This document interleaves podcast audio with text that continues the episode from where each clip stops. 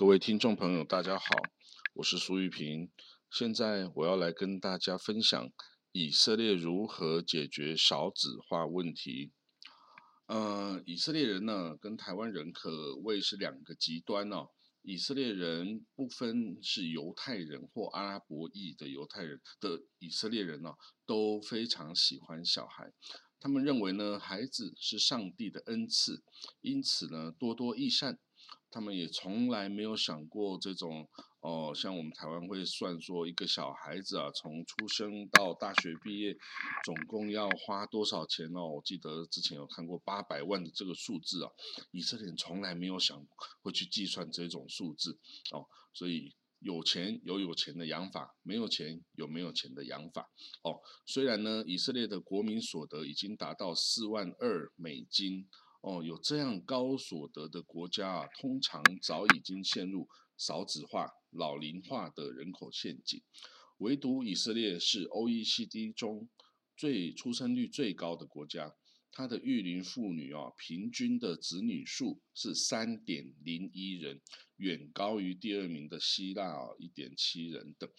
那比台湾这个大概一个人或不到一个人的这数字哦，那更是哦远远超过啊。那不但呢，目前以色列人口啊继续快速成长，那它全国各地方的公共设施啊、教育设施啊都显得不足了，还需要继续多盖医院、多聘妇产科医生哦，还有这个助产士来接生小孩，它还需要再多盖更多的呃幼稚园、小学。中学等来供学生就读，那还要再加聘更多的哦，这个国小、国中的老师来教育这些学童。那他与台湾少子化现象带来的产科医生啊，没有事情做。那偏乡的学校啊，要并校倒闭的不计其数啊。那连义务教育的老师啊，都可能因为减班裁校而失去工作的这种。朝不保夕的状况来相比啊，以色列是健康的多了，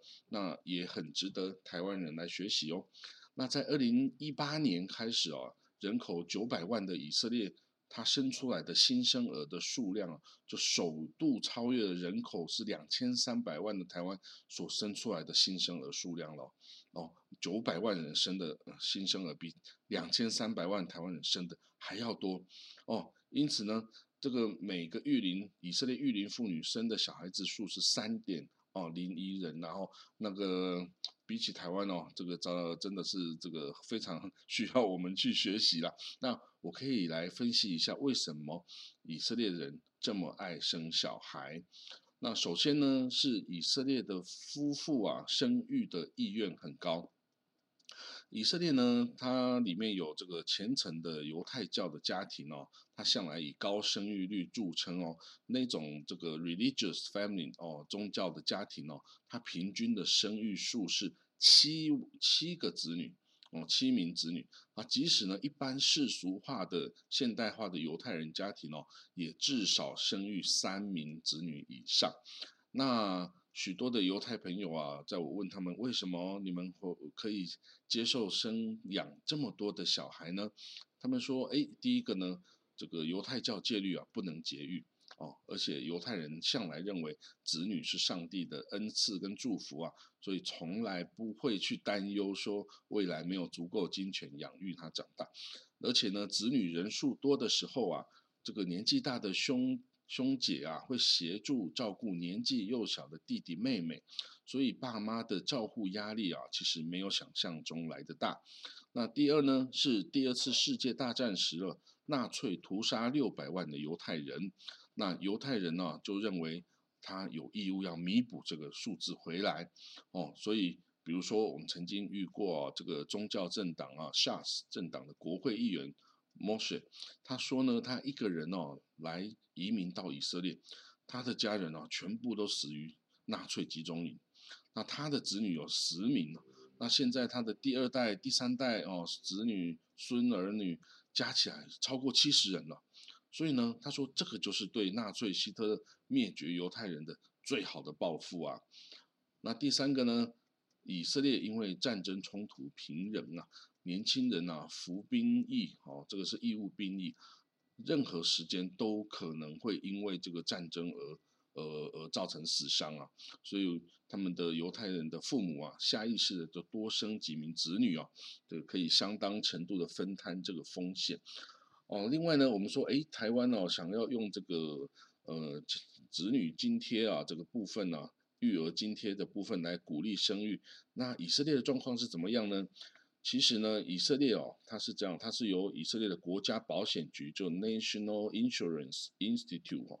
它。补助每一个小孩，第一个小孩呢，每个月补助大概一千两百块台币。那第二个到第四个小孩，每一个人每个月一千五百块台币。那第五个小孩以后呢，每个人每个月补助一千两百块台币。所以呢，这个比起我们现在。哦，二零二零年现在是每位小孩是两千五百块一个月哈，两千五百块台币呢，而且到明年度啊会增加到五千元哦。比起台湾来说，以色列是其实是并没有比台湾来的优越的。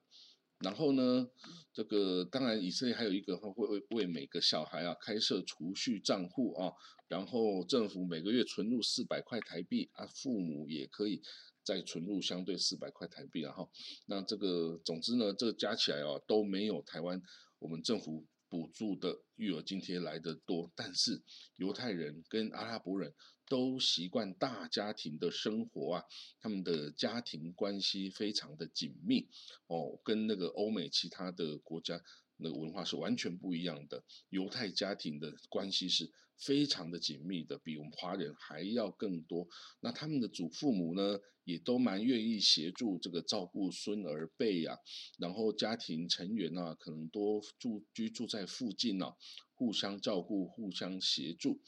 因此呢，养育小孩的压力啊，比起这种我们台湾这种核心小家庭，然后在都市中生活啊。这样子的育儿压力啊，比起来啊，以色列这个就容易得多哦。几乎所有的以色列人呢，成长背景都有许多的兄弟姐妹手足啊，所以他们结婚后自然而然也会生育很多子女，不以为奇啊。那此外呢，社会的氛围有利于养育子女。以色列的社会氛围啊，对儿童极为友善。所有的城市跟乡镇啊，它的社区里面一定有许多小公园跟小孩子的游乐设施哦，溜滑梯呀，哦，攀爬设施等等啊，荡秋千等，这个让孩子啊可以自由自在的在这个自然环境下玩耍嬉戏。那另外呢，以色列人对儿童吵闹哭闹的这个忍受度是极高的。不懂事的小朋友啊，在地上打滚啊、吵闹啊、尖叫啊，绝对不会引起旁人的厌烦哦。大家反而会一起来帮助这个陷入窘境的爸妈哦。所以呢，所有的公共场所，包括餐厅啊，都欢迎小孩。所有的餐厅都一定有儿童座椅跟儿童餐，然后厕所有换尿布的平台等等。那另外呢，以色列的法律规定啊，公司机构等要社保。有哺乳室，那如果你子女年纪小啊，妇女可以跟公司协议弹性的提早下班，公司不得拒绝。此外呢，以色列的有托儿所啊，最小可以收三个月大的婴儿哦，哦，所以三个月大的时候啊，妈妈就可以把 baby 啊，就是送给这个呃，送到这个托儿所去，然后就可以开始回去上班了。哦，那这个以色列啊，三岁以后的公立幼稚园哦。这个是免费的教育哦，三岁以后的公立幼稚园，那是由以色列社福部来支应这个经费。那小学以后的教育呢，这是由以色列教育部来负责，当然也是免费的了哈。那所以呢，因为每年新生儿数量都持续增加，以色列烦恼是医院产房啊远远不能满足需求。那目前的医院产房几乎都是处于随时客满的状态哦。那我本人呢，家里有三个儿子哦。其中老二、老三都是在以色列 Tel Aviv 的 Ehilov 医院诞生的哦，分别二零零六年跟二零一七年哦，老二、老三。这个我们的经验是啊，以色列的医院产房啊，随时都是满档哦，二十四小时随时满档，挤满了这个临盆的产妇啊。那有的产妇啊，还还来不及进入产房啊。他就在这种设备不足啊，也没有这种无痛分娩这些设备的这种待产室里面呐，啊，就迫不及待就生出来 baby 了，哦，所以我们这几几次经验还好，我的的太太啊，最后都有排上产房啊，那到了产房呢，就可以由那个呃麻醉师啊来帮你打无痛分娩的针，无痛分娩哦是一根哦很粗很长的一根。针哦，那它打到那个产妇的脊椎里面，然后呢，这个脊椎里面之后呢，产妇就可以自己拿着一个开关了。她觉得哎呀，这个阵痛太痛的时候，她按一下开关，这个麻醉药就进入体内啊，压制这个疼痛。哦，那最后呢，协助催生宝宝出来的，哎，其实也不是医师啊，而是助产士，也就是 midwife 助产士。那这些助产士呢，都经验丰富啊，他看情况啊，就哎需要压肚子哦，他就压肚子，呃推宝宝那就推一推哦，还教产妇怎么呼吸啊，这比较容易生啊。等到 baby 啊一出现了，哇，我这个两次我都亲自拿剪刀啊剪断这个脐带，脐带啊看起来就很像粉肠一样，把它剪断哦，血就喷出来这样子哦。好之后呢？马上把 baby 啊抱起来哦，先称重量哦，看是多重，然后清洁一下他的体表啊，包上包巾啊、尿布，然后就塞到妈妈的胸怀里面，让婴儿啊趴在妈妈胸前，相互认识一下哦。然后呢，助产士啊继续忙着把胎盘推出妈妈的肚体外哦。然后在血淋淋的胎盘中检查有没有问题啊？是不是有什么这个问题？还要抽几几管这个脐带血啊等等，应付啊陪产爸爸的一些奇奇怪怪问题等等啊啊！我觉得助产士真的是很厉害的一种专业啊。此外呢，因为以色列人口增加迅速哈，这个我说过，这个要需要更多的学校、更多的老师。哦，以以以应付更多的小孩，所以呢，以色列人口红利是继续在发生的，整个人口的走势啊，跟台湾是完全相反的。但是，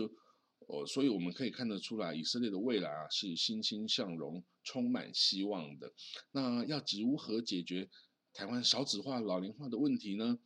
呃，我们不知道现在来改变啊，是不是还来得及了？但是。